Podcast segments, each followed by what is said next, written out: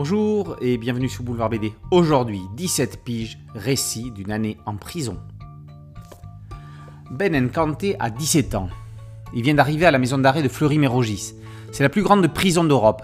2857 places, mais 4484 détenus, dont 97 mineurs. Cherchez l'erreur.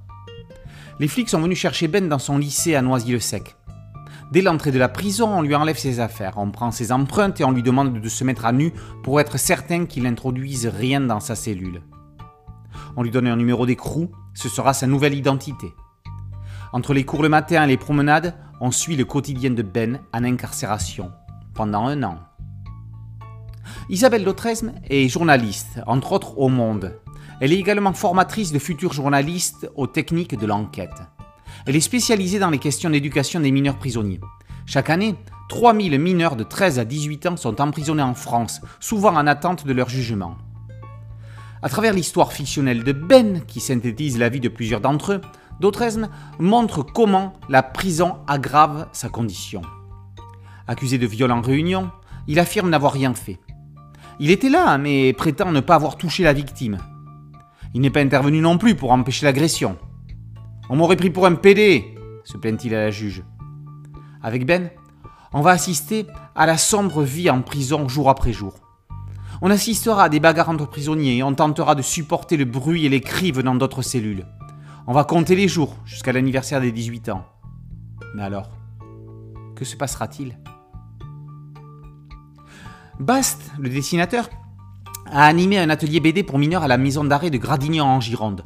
Il a raconté dans Ancienneté, paru en 2013 à la boîte à bulles. Avec 17 piges, il met en image cette chronique d'une année en prison. Il montre comment l'état mental et physique de Ben se dégrade. Bast a travaillé l'album en ton sépia. Il n'y a pas de couleur. Mais comment pourrait-il y en avoir en tôle?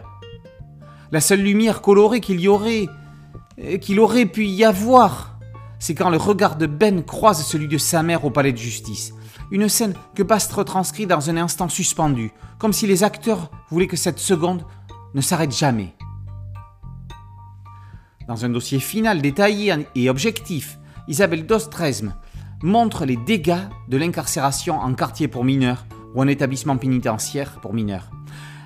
Elle explique que l'enfermement doit être une solution de dernier recours. Le droit à l'éducation n'est pas toujours respecté dans les établissements. Le taux de récidive des jeunes est élevé Enfin, la journaliste expose la réforme de la justice des mineurs décrétée en septembre 2021. On pourrait regretter la fin très abrupte du récit, mais les auteurs ont respecté le cahier des charges qu'ils se sont imposés au départ, les 17 piges. On voudrait à présent connaître la suite de la vie de Ben. Si la prison s'est refermée, on a envie qu'une suite s'ouvre. 17 piges, récit d'une année en prison, par Bast et Dautresme, et paru aux éditions Futuropolis. Boulevard BD, c'est un podcast audio, une chaîne YouTube. Merci de liker, de partager et de vous abonner. A très bientôt sur Boulevard BD. Ciao